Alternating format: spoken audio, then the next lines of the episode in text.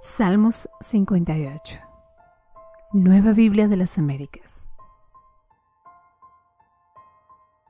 Plegaria pidiendo el castigo de los malos. Para el director del coro, según tonada de No destruyas. Mictán de David. ¿Hablan ustedes en verdad justicia, oh poderosos?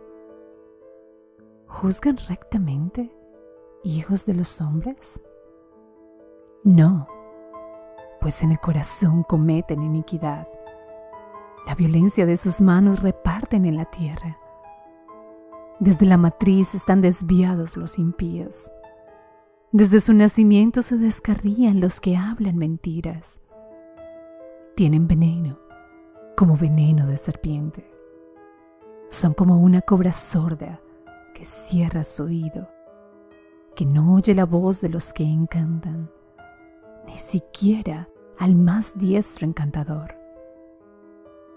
Oh Dios, rompe los dientes de su boca, quiebra las muelas de los leoncillos, Señor, que se diluyen como las aguas que corren.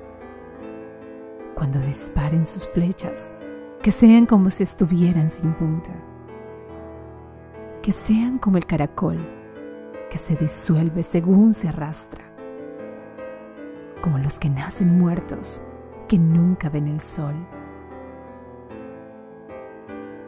antes que las ollas de ustedes puedan sentir el fuego de los espinos, tanto los verdes como los que arden, los barrerá Él con torbellino.